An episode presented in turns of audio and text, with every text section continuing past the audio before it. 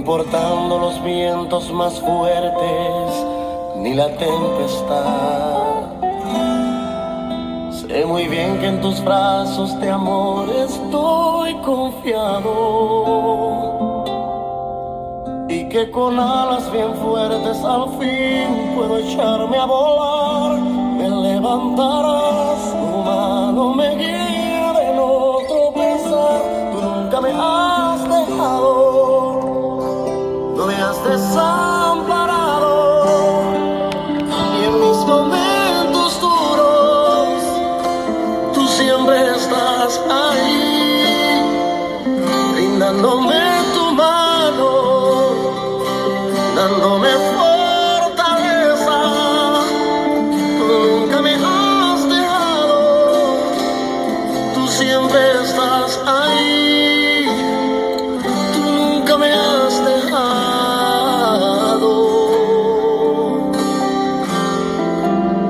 Tú siempre estás.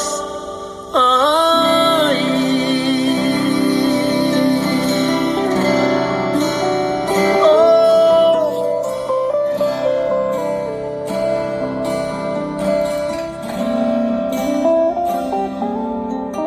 He vivido muy buenos momentos que nunca se olvidan. He pasado por esas tormentas que agitan el mar. Y al pasar de los años tu amor conmigo siempre ha estado.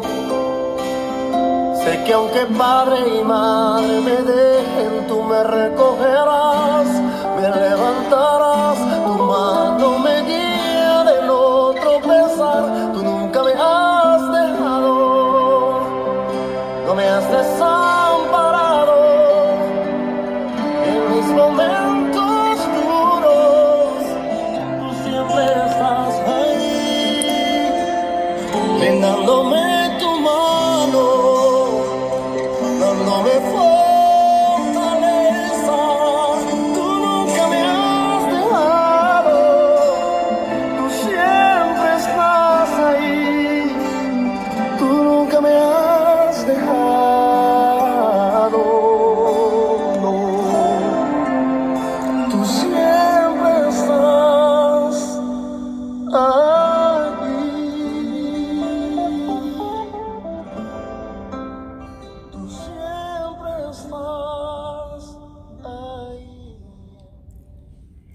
es, mis hermanos.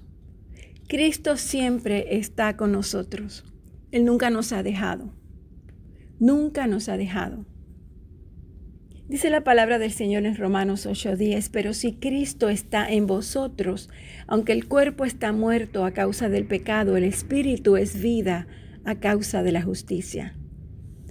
Nosotros como seres humanos fuimos creados por Dios con un cuerpo externamente y con un alma y espíritu internamente. Nuestro espíritu es la parte más profunda creada para contactar y recibir el Espíritu de Dios. Cuando recibimos a Jesús como nuestro Salvador, Él nos limpia de nuestros pecados y entra en nuestro espíritu como vida. Por lo tanto, debido a que Cristo está en nosotros, nuestro espíritu es vida a causa de la justicia. También en 2 de Corintios 4, 6 al 7, el Señor nos dice, porque el mismo Dios que dijo, de las tinieblas resplandecerá la luz, es el que resplandeció en nuestros corazones para iluminación del conocimiento de la gloria de Dios en la faz de Jesucristo. Pero tenemos este tesoro en vasos de barro para que la excelencia del poder sea de Dios y no de nosotros. El apóstol Pablo describe a los creyentes como vasos de barro, Va- vasos de barro que contienen este tesoro. Pero ¿cuál es este tesoro? ¿Cuál es el tesoro? El tesoro es Jesucristo, en cuyo rostro vemos la gloria de Dios. Cristo vive en nosotros.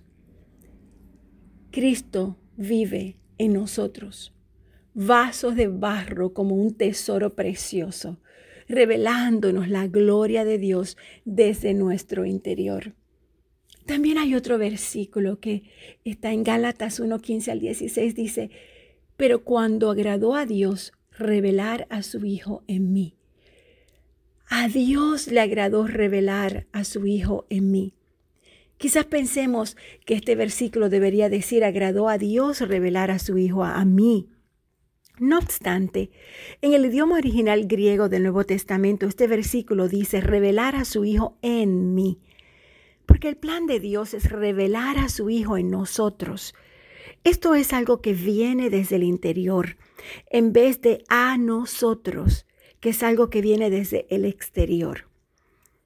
Si lo ponemos de otra manera, Dios nos revela a Cristo desde el interior.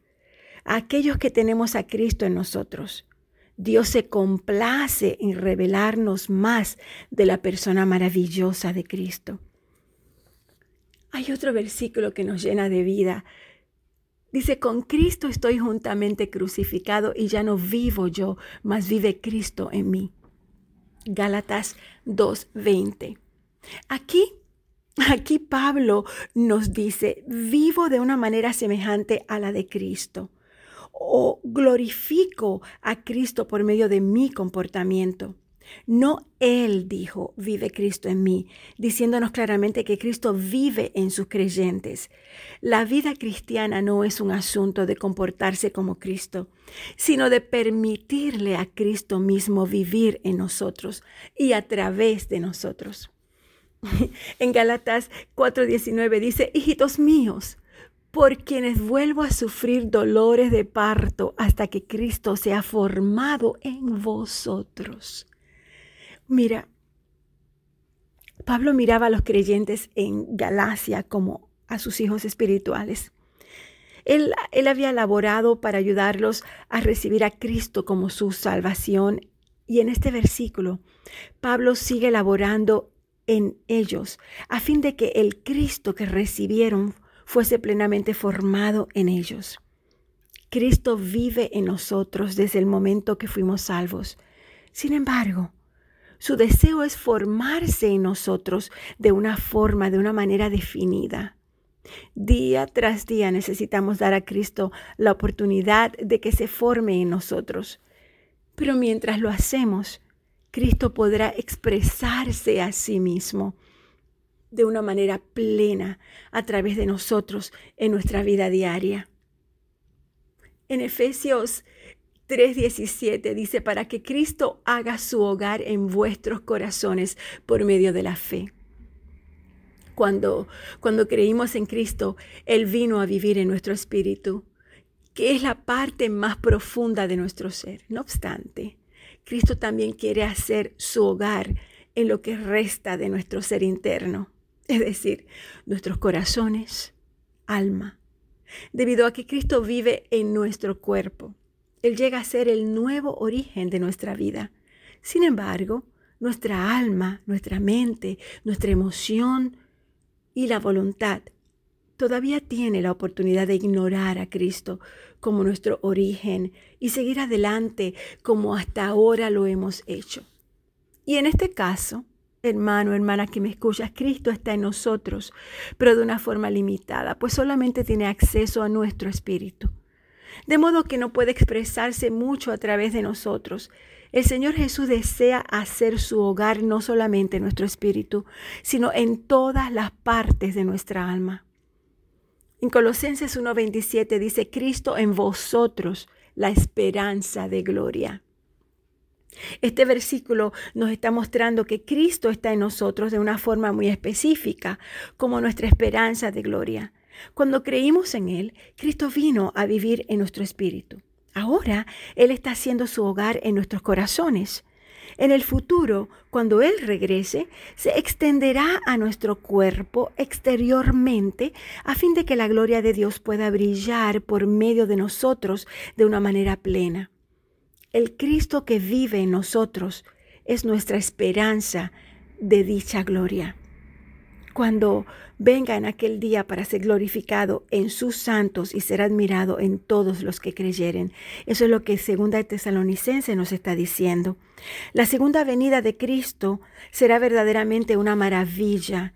Sin embargo, según este versículo, lo más maravilloso no tendrá que ver con la aparición externa de su venida, sino que tendrá que ver con su gloria revelada desde el interior de nosotros el Cristo en nosotros, que vive en nosotros y se está formando en nosotros, se va a revelar desde nuestro interior y hasta nuestros cuerpos se transformarán a fin de ser iguales a Él.